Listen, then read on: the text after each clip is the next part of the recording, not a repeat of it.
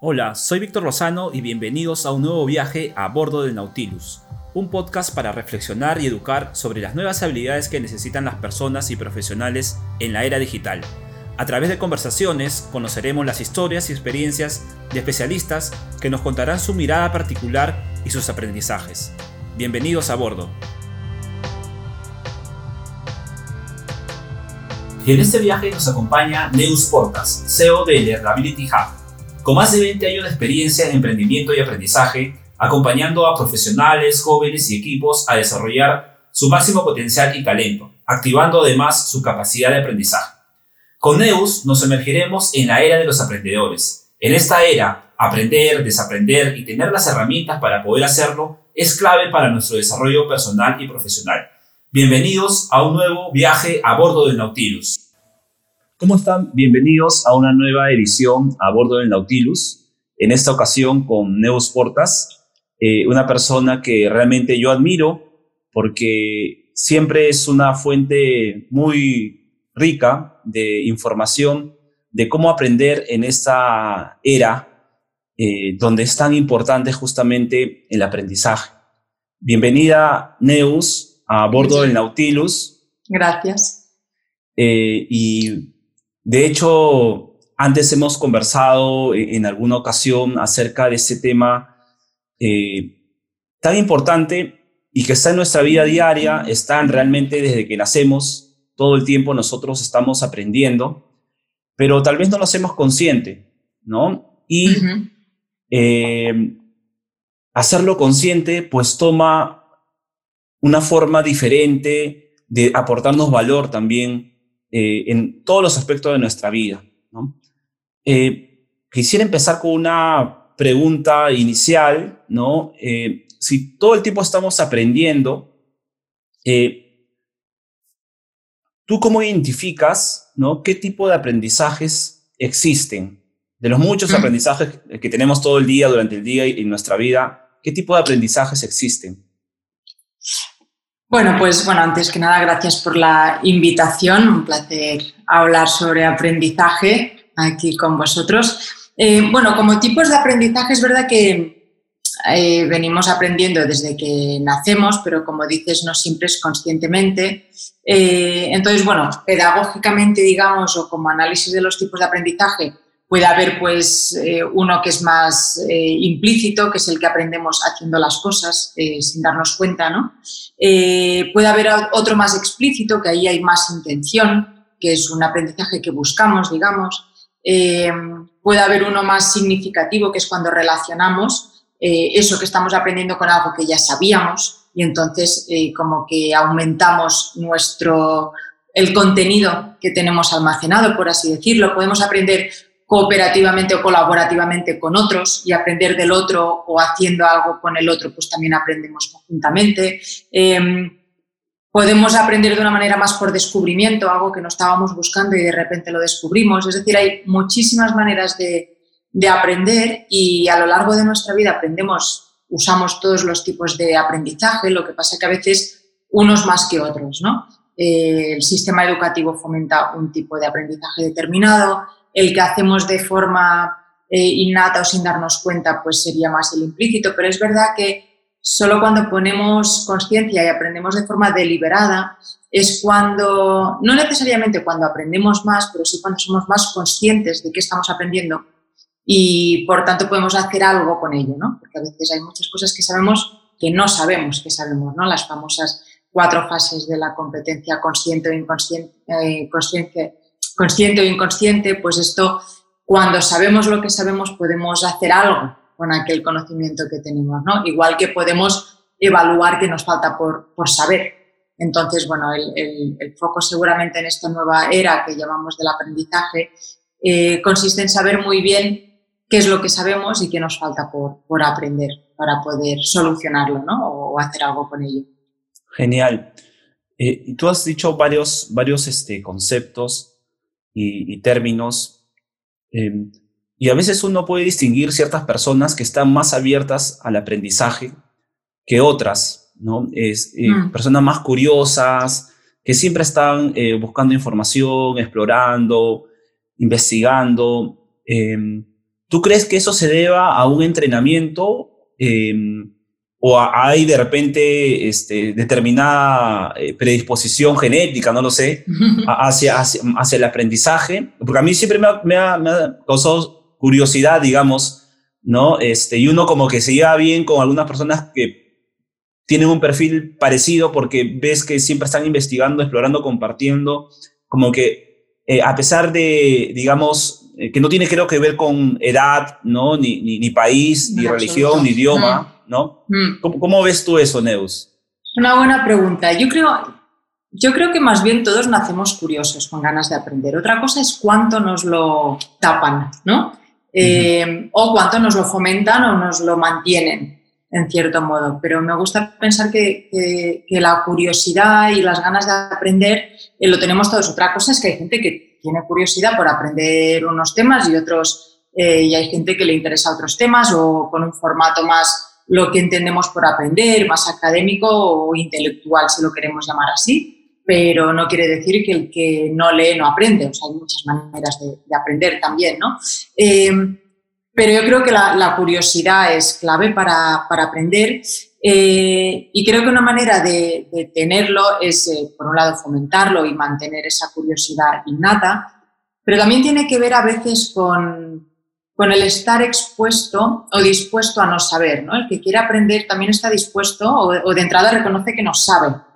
Eh, y no porque sepa menos que otros, con menos curiosidad, sino por un tema de, yo siempre digo que aprender requiere humildad, ¿no? Y estar dispuesto a decir, de esto no sé y quiero aprender.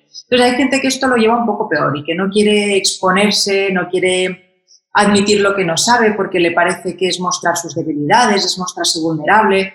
Em, y entonces esto da como, frena un poco esta curiosidad, este exponerte, este preguntar, eh, bueno, porque falta este entender que no por preguntar sabes menos, ¿no? sino que aprendes más. Entonces yo creo que hay un poco de todo, del entorno en que se ha vivido, cuánto se ha fomentado, cuánto se ha tapado y, se mezcla ya con, eh, con, todo lo que es mentalidad de crecimiento, con eh, capacidad de aprendizaje, de exposición a, bueno, a reconocer lo que no se sabe y estar dispuesto, ¿no? A, una persona curiosa yo creo que por lo general, y aquí nos podemos ¿no? incluir como aprendedores, eh, no nos importa, o sea, casi la opción de no saber algo te da la oportunidad de aprenderlo y esto es maravilloso, ¿no? Pero no, no todo el mundo lo ve así, yo creo que viene más de miedos, que una vez sí que se puede, por supuesto, trabajar y explicar y entender que no, no te hace ni más vulnerable ni más débil, al contrario, ¿no? Te da la seguridad de poder reconocer lo que no sabes y además estar dispuesto a aprender más, con lo cual mmm, creo que se puede trabajar, pero es algo que hay que trabajar muy desde, desde dentro, ¿no? No es cuestión de leer más, sino de sentirte más, más capaz y perder miedo, sobre todo. Qué bueno que lo, que has dicho, eh, esto, justamente esta parte última, ¿no? No, no es necesariamente leer más, ¿no? Porque eh, mm. puedes leer un montón, ¿no? Este, tener una super biblioteca en tu casa, pero lo único que estás queriendo hacer de repente es validar que sabes, ¿no? Mm, totalmente. Más que ahorita el aprendizaje.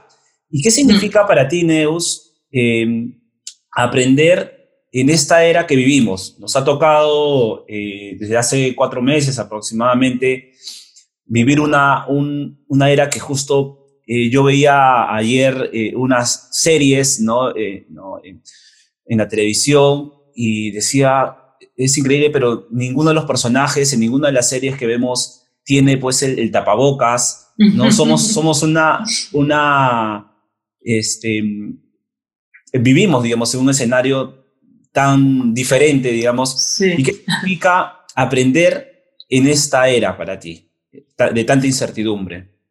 A ver, yo creo que ya veníamos viéndolo venir y hablándolo, pero bueno, una cosa es escribirlo y verlo ahí lejos y, y otra es que nos hemos encontrado de repente, como dices ahí, ¿no? En, ese futuro que parecía que iban a ser algunos años, de repente en cuatro meses nos hemos visto ahí. Entonces yo creo que eh, eh, aprender ahora mismo lo que significa es, bueno, pues lo que decíamos de estar dispuesto a no saber, eh, estar dispuesto a desaprender, que no quiere decir olvidar, sino cuestionarte cosas que antes funcionaban y que a lo mejor ahora ya no funcionan, que en el momento en que algo una manera de hacer las cosas te está frenando, lejos de ayudarte, mm, pues hay que ver la manera de cambiarlo.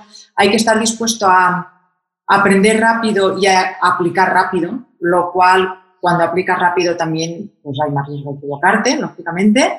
Eh, entonces esto significa eh, pues perder el miedo a equivocarte. ¿no? en el sistema convencional del que venimos eh, está bastante penalizado el error. ¿no? Entonces creo que es importante, no, no quiere decir que nos podamos ir equivocando y no pase nada, sino que saber, saber equivocarse yo creo que es por un lado, perder miedo y no esperar a tenerlo todo perfecto y todo el conocimiento para aplicar, porque si esperamos tanto, mm, probablemente ya no haya oportunidad de aplicación, pero que si nos equivocamos, eh, sepamos aprender del error y aprender rápido, lo cual también es aprender de los que están alrededor, de aceptar el feedback, no como un juicio, sino como una oportunidad de mejora. Eh, entonces yo creo que sobre todo es esto, el saber aprender rápido, aplicar cuanto antes y rodearte con un buen equipo para aprender del equipo, tanto de, cómo hacer las cosas antes de hacerlas, como cómo mejorarlas una vez hechas, ¿no? Y entender que esto es un ciclo y entender que el aprendizaje ya no es lineal, ya no es como era antes que a lo mejor aprendíamos y ya salías de la universidad y a lo mejor hacías un máster y ya te ponías a trabajar y ya eh, no es que olvidaras los libros, pero sí los apuntes, ¿no? Eh, creo que es entender que entramos en una era long life learning, ¿no? Eh, bueno, pues o la era de los aprendedores, como llamáis al podcast, yo lo llamo, siempre digo que el futuro es de los aprendedores, eh, porque es eso, el futuro requiere el, aprender de esta nueva manera y entender que vamos a estar aprendiendo toda la vida. Eh, no necesariamente a lo mejor de cuatro en cuatro años, pero sí que hay que estar dispuesta a reciclarse continuamente, a actualizar contenidos, a repensar y replantear cosas que sabíamos, entonces yo creo que es agilidad el aprendizaje en esta nueva era sobre todo. Sí, y de hecho eh, te escuchaba y es, cierto, pues hemos vivido o, vivimos hasta ahora, ¿no? Eh, debido a, todo el sistema educativo, eh, estos tiempos que, que, son bien concretos, ¿no? Tú para tener una carrera necesitas cinco años, cuatro años. Mm. Y ya eh, en esto último que he dicho sobre agilidad, eh, creo que eso va a cambiar, ¿no? Definitivamente, ¿no? En eh, los certificados, el, el mundo de, de, los diplomas, de, de, las medallas, que no están mal, ¿no? Definitivamente, mm. porque siempre hay, un reconocimiento, pero que sin embargo no, no debería ser pues el, el objetivo final, ¿no? El objetivo final debería ser el aprendizaje per se, ¿no? Claro, eh, aquí eh, se entra en un tema eh, complicado porque es el aprendizaje per se también hay que ver una manera de cómo se, se garantiza o se, se, dice qué aprendizaje tienes, qué skills, ¿no? A lo mejor es pasar de los conocimientos a las habilidades, pero cómo demuestras estos skills antes de empezar a trabajar, ¿no? Cómo una empresa sabe que sabes hacer eso. Entonces yo creo que el reto está en encontrar otra manera de, de evaluar estos skills y conocimiento que no pase necesariamente por eh, instituciones que dan un título, que al final eh, acabas un poco pagando el título de, de, la institución más que el aprendizaje, a lo mejor, ¿no? Es esa pregunta que hacían de, ¿estudiarías en Harvard si tuvieras los conocimientos que te da Harvard pero no el título? ¿No? Se supone que uno va a la universidad por los conocimientos que te dan, no por el título, pero ya cada vez es más dudoso que uno eh, pague ciertas matrículas en ciertas universidades por el conocimiento sin importarle el título, pero creo que eh, vamos hacia allá, poco a poco vamos, vamos hacia allá y cada vez eh, habrá más variedad de títulos, más variedad de formatos de estudios universitarios, porque probablemente haya muchas cosas, muchas carreras, por así decirlo, que igual no se pueden permitir los cuatro años. A lo mejor cuando, de cuando se entra a la universidad, cuando se sale, ha cambiado tanto el entorno igual no tiene mucho sentido cuatro años, a lo mejor hay que fragmentar la universidad, ya que vamos a estudiar toda la vida, a lo mejor no hay que hacer cuatro años y ya nos vamos, sino que hay que fragmentarlo de año en año e ir probando si vamos bien ¿no? en esta iteración, este aprendizaje ágil y hay que cambiar un poco, yo creo que hay, hay carreras, hay estudios que, que sí que requieren de más tiempo, de, porque hay, eh, todo está avanzando y todo está cambiando, pero a lo mejor la base es más amplia pero en muchos otros estudios creo que eh, se tenderá a algo más ágil también en el formato, en la duración, en la manera, estamos digitalizándolo todo, estamos encontrándonos con universidades que ya no atienden en clase, ¿no? que ya es digital. Entonces, esto va a, bueno, va replantear muchas cosas también en educación superior, sin duda. Sí, sin duda va, va a cambiar y, y, bueno, estamos en un mundo acelerado eh, ahora mismo. Mm. Eh, Tú mencionaste una palabra también eh, durante la conversación que era desaprender. Y ciertamente esta palabra se ha escuchado en los últimos tiempos bastante, ¿no? Desaprender mm. es, un, es, un, es un concepto complejo porque lleva hacia, hacia una mirada interior, ¿no? De, la mm. persona.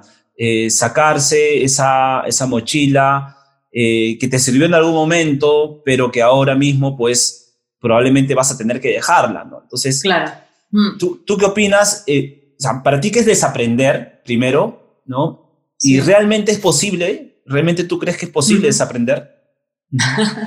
Eh, sí, yo creo que sí, que es, que es, posible y además es un ejercicio maravilloso hacerlo, pero no es fácil, eh, porque como dices, es muy mirar hacia el interior eh, y no es, para mí no es tanto dejar la mochila como vaciarla, ¿no? Al final la mochila cada uno tenemos y está muy bien ir incorporando piedrecitas del camino porque al final es lo que nos hace únicos a cada uno y no porque des un giro profesional hay que vaciar la mochila. Yo creo que incluso aunque pases a tecnología viniendo de filología, lo que traigas de filología, por poner un ejemplo así muy eh, extremo, digamos, te sirve igual, ¿no? No es lo mismo llegar a tecnología viniendo de filología que de derecho, por poner un ejemplo. Entonces, las piedrecitas hay que guardarlas porque es lo que nos va haciendo únicos a cada uno.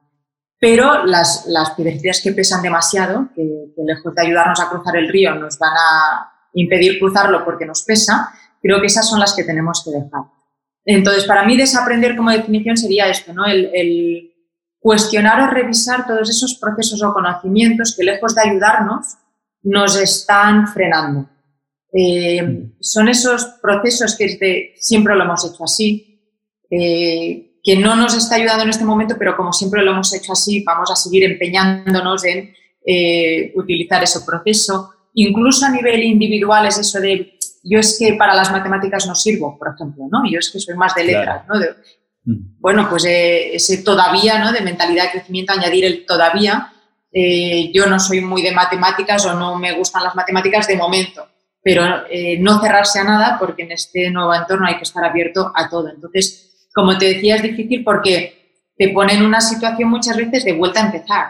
Y esto cuando uno ya tiene un proceso, tiene una manera de hacer las cosas que le garantiza que así lo sabe hacer, que así funciona, que así tiene éxito, eh, que así sabe más que los demás. Cuando uno ya llega a cierto grado a nivel de una empresa, de, de, eh, nivel, y entonces esto le permite demostrar a su equipo eh, o a gente que tiene a su cargo que él lo sabe hacer de esta manera, pues bueno, decir que a lo mejor ya no funciona y volver a bajar o la sensación de bajar unos peldaños, pues no, no ayuda, pero es realmente interesante hacer el ejercicio, ¿no? Yo que me muevo mucho con, jóvenes de edad universitaria, estoy aprendiendo continuamente y, hay muchas cosas que estoy replanteándome continuamente, ¿no? Que, yo tenía una manera de hacerlas, las aprendí de una manera y eso que al, llevar tantos años emprendiendo, siempre he tenido unos procesos bastante flexibles, no han sido procesos dentro de una gran organización, con lo cual he sido bastante flexible, pero aún así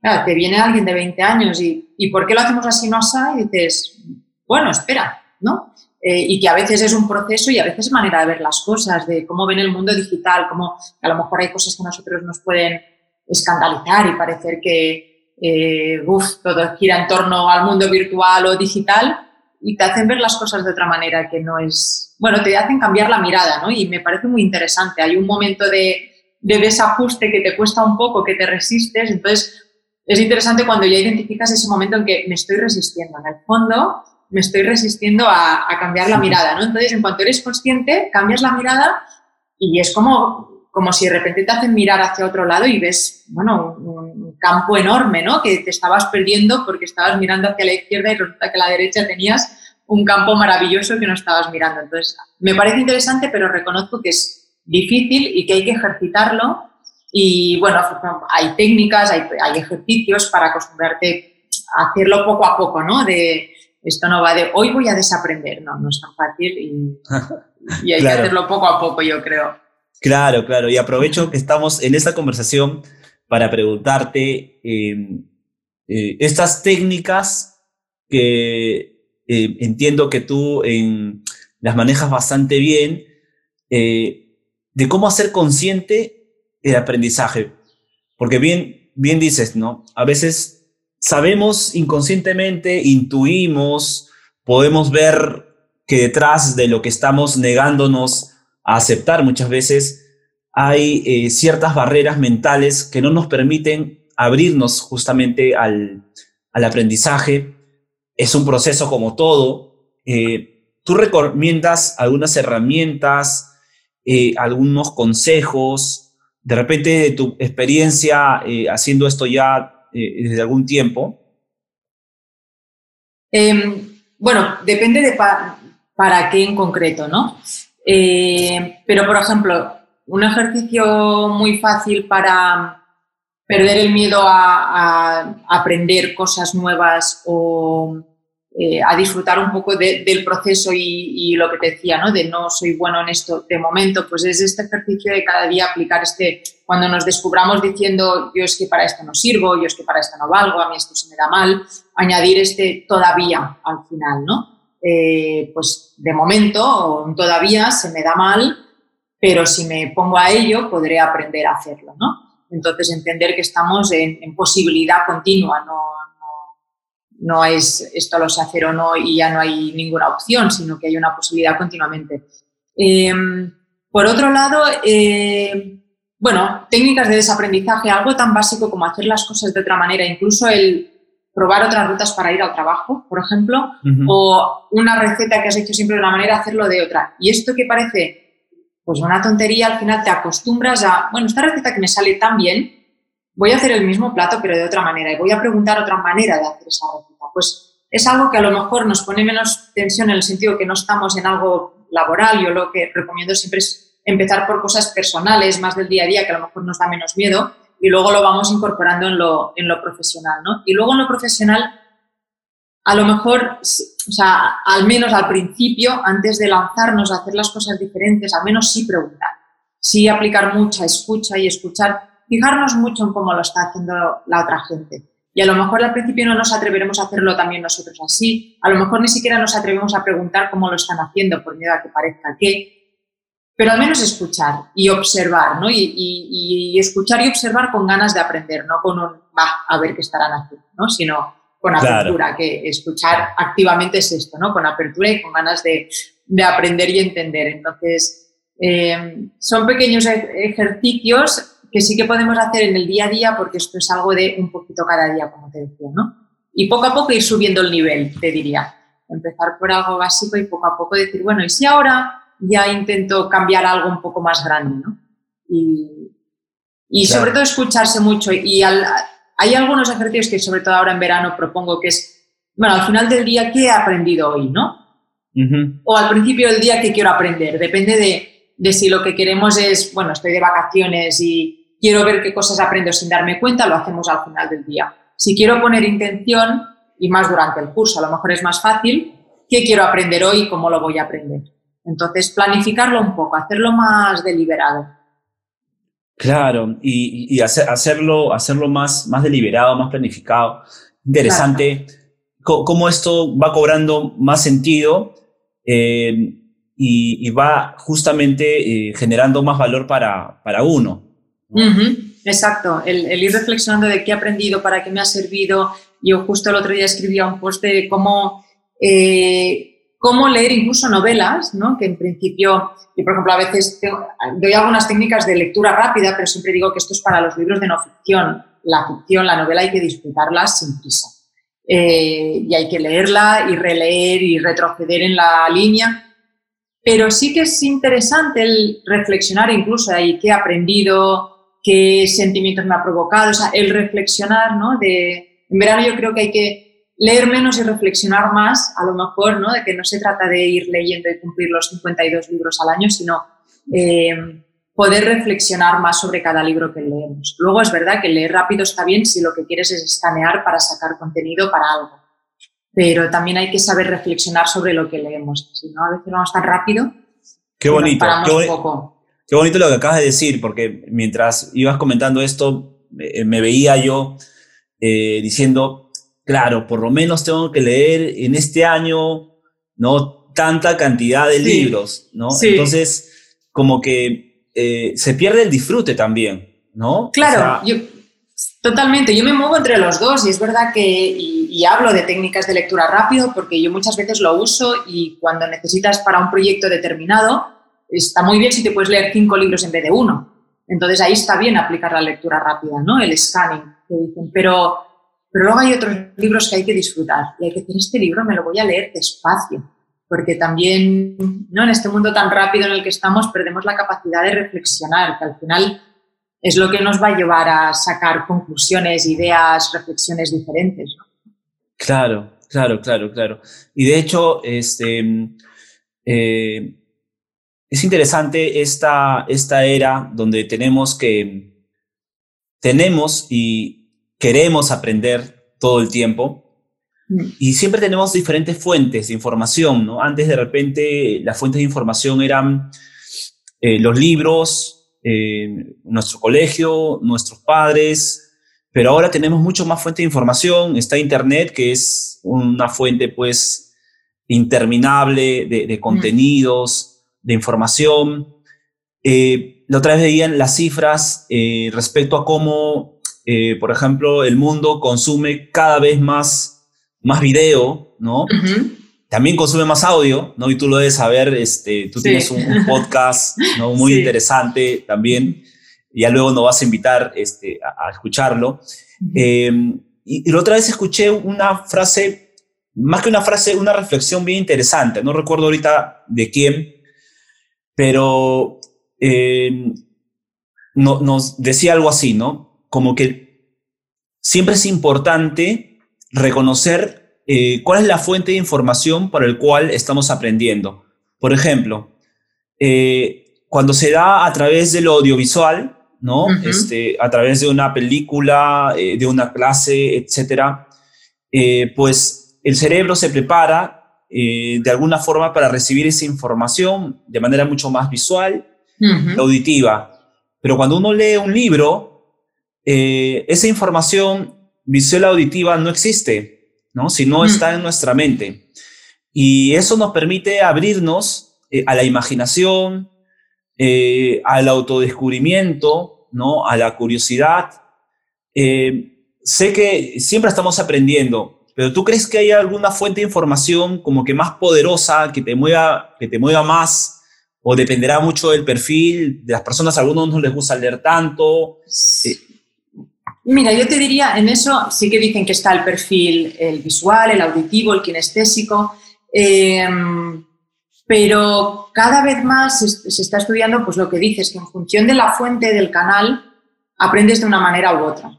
Eh, entonces, cada vez más lo interesante es complementarlas todas. Yo en el curso siempre intento, eh, ayudo a, que el alumno se identifique qué tipo de aprendedor es, si aprende más por lo visual, eh, auditivo kinestésico, pero luego para invitarles a que lo identifiquen no tanto para aprender de esa manera, sino para potenciar las otras maneras que tengan menos potenciadas. Porque cada canal te aporta algo diferente. Es verdad que somos sobre todo visuales, porque es como hemos sobrevivido a lo largo de, la historia, pero la lectura te da una pausa que no te da el vídeo, el auditivo, como decías, te lleva a imaginar cosas que lo visual no. Entonces, lo interesante es eh, usar todos los canales, y más ahora que Internet y todas, eh, que, somos multicanales, y entender muy bien qué te aporta cada uno, para poder hacerte un plan de aprendizaje que te complemente. Es decir, este tema voy a leerme este libro, voy a leerme estos posts, que es diferente también leerte todo un libro a posts más concretos, específicos de una parte, pero la voy a complementar con esos vídeos y con esos podcasts. Porque cuanto más completos sean los canales que vas a usar para un tema, más, eh, más vas a aprender a nivel profundidad y amplitud. Entonces, yo siempre intento recomendar esto, que se usen cuanto más canales mejor, pero que uno sea consciente de en cuál tiene que poner más esfuerzo, no para no ponerlos, sino para dedicarle más rato y para poder desarrollar eh, todos los canales. Claro, y, no, y no dejar eh, y no dejar de disfrutar, pues, ¿no? Porque... Claro, y ahí entra el desaprendizaje, ¿no? De no, yo es que soy, yo soy más de libros. Bueno, ya, pero los podcasts, ponte, yo antes era un poco reacia a los eh, podcasts, yo soy, era originaria, de entrada más de libros, ¿no? Pero he entrado en los podcasts y, bueno, me ha abierto un mundo, ¿no? Entonces, no cerrarte a ningún canal y decir, voy a hacer el esfuerzo de entrar en ese canal que me está costando. Y si son libros también, se pueden empezar por posts, por, hay, por, sí, por libros eh, luego a lo mejor más sencillos y, lo vas sofisticando, ¿no? Pero no se puede decir, yo es que no leo. Eh, bueno, pues le tendrás que poner más esfuerzo, pero es importante también saber leer porque te va a dar una reflexión que no te va a dar un podcast por maravilloso que sea, ¿no? Claro, o, un, este, un formato audiovisual que te ponen las mm. imágenes en, tu mente. Claro. Sí, sí, sí, sí. Em, eh, y me ha pasado, me ha pasado a mí también. De hecho, eh, igual que tú decía, no, pero bueno, no hay nada como los libros y probablemente lo siga pensando, pero como tú, como tú, pero como tú, me he abierto también al, mundo, por ejemplo, de escuchar podcasts. Hoy en día despierto escuchando podcasts, cuando tengo un tiempo, eh, escucho podcasts como que es algo que, me va acompañando. Claro. Y, y, es, es, es, importante abrirse, ¿no? Y digo, wow, o sea, realmente acá, incluso estamos haciendo un podcast ahorita. Claro. ¿no? Y, este, y es interesante esa diversidad, ¿no? Y, y quería ir justo a esta palabra, la diversidad de, de fuentes, pero también la diversidad de materias, ¿no? Eh, creo yo que, ¿tú qué piensas de esto, Neus? Usualmente em, somos, somos, pues, em, hemos sido formados eh, y validados, ¿no? Eh, y valorados por el tema de ser especialistas en algo, hmm. ¿no? Ser especialistas en algo. Em, sin embargo, eh, creo yo que mm, eh, ser especialista está súper bien, pero donde uno encuentra realmente riqueza es justamente cuando no está en esto que tanto dominas. ¿sí? Dominas algo muy bien, lo sabes muy bien y te, sabes todo, tienes todos los podcasts, todos los libros, todo. Pero la capacidad para aprender no necesariamente está en esa especialidad, sino en otras, ¿no? Totalmente. De hecho, fíjate, antes em, se, aceptaba el, formato o el perfil que llamábamos en I, ¿no? Eh, esta verticalidad super, eh, eh, con esta experiencia. Luego desde el Design Thinking, desde IDEO sobre todo introdujeron el perfil T, donde ya hay una, incorporamos estas habilidades más transversales, donde entran más todas las soft skills, la capacidad de esa especialización que tienes, aplicarla a diferentes sectores, ¿no? No solo en el tuyo. Y ahora ya luego salió el Pi, ¿no? El, formato Pi donde había dos verticales y ahora ya estamos en el peine, la M y el peine ahora ya, ¿no? Que hay muchas verticalidades eh, porque es verdad que una enriquece la otra. Eh, como decían, por ejemplo, que eh, Ramón y Cajal lo ponen como ejemplo que él, más que medicina, lo que quería era dibujar. Y entonces el hecho de tener estas dos, estas dos verticales, una que dibujaba muy, muy bien y la otra pues la medicina, que fue lo que luego estudió, hizo que fuera muy bueno explicando de forma visual lo que eh, temas complejos de medicina los sabía dibujar y mostrar visualmente gracias a esta otra vertical, ¿no? Y al mismo tiempo yo creo que cuando desarrollas más verticales te las cuestionas todas, ¿no? Porque es verdad que también esta hiperespecialización puede llevar a que lo que dices, tienes todo el control, te lo sabes todo, te has leído todo, y esto a veces hace que te sea más difícil cuestionarte cosas. ¿no? Por ejemplo, ahora en educación puede haber eh, gente muy, muy buena en educación, pero con un sistema, pues imagínate, si lo aprendió hace 30 años, eh, si no es capaz de replantearse todo eso que aprendió, a lo mejor no sabe adaptar a, un nuevo, a la nueva necesidad en educación que hay hoy en día, ¿no?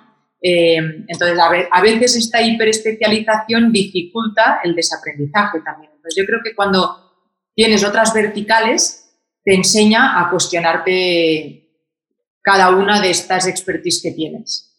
Claro, cuestionarte y, también cambiar un poco la, mirada, ¿no? Claro, y eh, complementarse. Es lo que te decía de la mochila, llenarla de todas las piedrecitas y aunque luego hagas otra vertical, otra especialización que no tenga nada que ver, esa combinación de verticales solo la tienes tú. ¿no? Lo, lo interesante es que ahí es donde está la, eh, la riqueza de cada uno, ¿no? En esa combinación, que hay infinitas combinaciones y eso es lo que nos puede hacer muy únicos. que los dos podemos estudiar algo de digitalización, pero de marketing digital, imagínate, pero de dónde vengamos es lo que hará que nuestra aproximación al marketing digital sea diferente, por ejemplo, ¿no? O quien dice esto dice cualquier otra combinación posible. Entonces creo que esto enriquece mucho todos los perfiles y nos hace muy únicos a todos si, si le damos valor a todas las especializaciones que tengamos. Sí, porque ¿cuántos casos conocemos de amigos, ¿no? Que estudiaron, no sé, economía y al final terminaron dedicándose a la publicidad, ¿no? Claro, o psicología. o, psicología, ¿no? Y al final es esa formación, eh, ya en el ejercicio de, lo que están haciendo, pues le trae una riqueza diferente, ¿no? Totalmente. Y, les, da, y les da mucho valor Mm. Y, este, y por eso es lo, rico de, aprender y lo importante también que es, eh, como hemos dicho durante toda esta conversación, hacer consciente este aprendizaje, eh, saber que mm, estamos en una era eh, de cambio que siempre ha sido constante, pero que hoy es más importante reconocer que no sabemos, lo he dicho, ¿no? Que podemos desaprender, que podemos ir recogiendo estas piedrecitas en el camino y ponerlos en nuestra mochila y no dejar disfrutar con el aprendizaje. Neus, eh, ¿qué recomendaciones nos das eh, para introducirnos en este, en este mundo del aprendizaje? Aquí hablo un poco más, nos has hablado y nos has recomendado, nos has dado varios tips, pero hablo de repente de fuentes de información, Tú eres una fuente de información de, créeme que yo te sigo por Twitter, te sigo por LinkedIn y, es interesante porque seguramente ves que siempre estoy laqueando, compartiendo, porque digo, ya lo voy a leer esto que ha puesto Neo, porque realmente es, muy interesante todo lo que pones. La otra vez estuve revisando tu, post sobre los podcasts del, del verano, ¿no? Los podcasts que, bueno, el verano, el verano de Madrid, acá estamos en Lima, en el invierno de Lima. Pero era, Sí, sí, me puse a escuchar este fin de semana eh, algunos y, me pareció súper interesante, así que ya, yo estoy súper enviciado. Pero ¿qué, ¿qué, nos cuentas tú desde tu experiencia? Este, ¿qué, qué, tips nos das? ¿no? Eh, fuentes de información, lo que tú quieras, Neus. Eh, bueno, yo diría, por un lado, depende de para qué se quiera, pero tener mucha curiosidad, como decíamos antes no limitarnos al sector en el que se esté, sino abrir. ¿no? El, bueno, los mismos podcasts son de temáticas muy diferentes, pero eh, creo que yo es una de las cosas que como me interesan cosas tan diferentes, al final es esta mm, capacidad o, motivación para aprender de cosas tan, tan diferentes y otras que tengo ahí en lista para aprender en algún momento. ¿no? Entonces, abrir la curiosidad, aprender de gente muy diferente, sobre todo para no caer en esa ¿no? ilusión de competencia de repetirnos en lo que ya sabemos porque nos da, como decir, mucha seguridad y, y nos hace sentir que sabemos mucho. Entonces, exponernos a aprender cosas nuevas. Para ello sí que propongo hacer una pequeña auditoría, autoauditoría de qué es lo que sabemos eh, y luego a continuación qué es lo que queremos aprender para, para intentar salir un poco de la zona de confort y, empezar a leer, leer, escuchar podcast, lo que sea, de temas que no sepamos, eh, sin miedo, ¿no? Y con un poco actitud exploradora. Eh, yo creo que... Luego las fuentes, ¿cuáles? Lo interesante es que cada uno busque y encuentre las que le, las que le interesan. Es verdad que siguiendo a gente que de entrada mm, te interesa, luego puedes ir a sus fuentes, ¿no? Puedes ver un poco pues, lo que postean, lo que comentan, lo que hacen, cuáles son las fuentes y vas viendo si hay más información ahí que te puede interesar. Pero eh, en cualquier caso lo interesante es encontrar tus propias fuentes porque cada uno se maneja mejor con unas que con otras. Entonces, eh, y en la exploración, hasta que encuentras esa que te sirve, encuentras muchas otras que te ayudan, te ayudan también a definir que sí, que no, por qué, eh, y te ayudan a hacer este proceso de qué es para ti una fuente valiosa. yo creo que hay que pasar el camino. Eh, pero sobre todo curiosidad, sí, mucha curiosidad. Curiosidad, curiosidad. Sí, esa, esa palabrita que nos decías al inicio del, de la conversación, eh, que nacemos con ella, ¿no? Nacemos con la curiosidad y en el tiempo la, la vamos perdiendo producto, digamos, de los espacios donde, donde hemos estado, de, nuestra formación, de la gente que nos rodea. pero la curiosidad, pues, es algo innato que seguramente nos lleva a, cosas muy interesantes, a despertar ¿no? este, nuestra imaginación y nuestra mente. Eh, y, bueno, Neus, te quiero agradecer eh, por estar a, bordo del Nautilus. Por favor, dinos. A ti por la eh, invitación. Compártenos a nuestros tripulantes, ¿no? ¿Dónde te pueden encontrar? ¿En qué canales? Cuéntanos, por favor.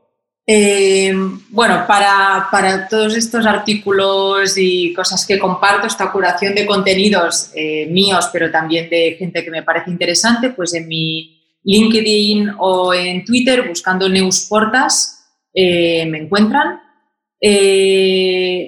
Y en mi web, en learnabilityhub.com, ahí pueden encontrar mis cursos y también el podcast y el post el blog, lo pueden encontrar directamente todo ahí en la, en la web.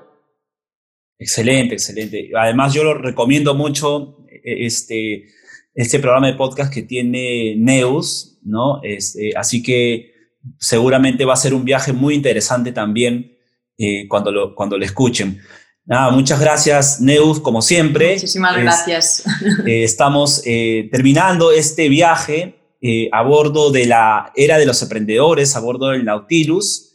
Em, ha sido una conversación bastante enriquecedora. Nos llevamos muchos aprendizajes, así que será hasta una próxima oportunidad, un próximo viaje. Muchas gracias.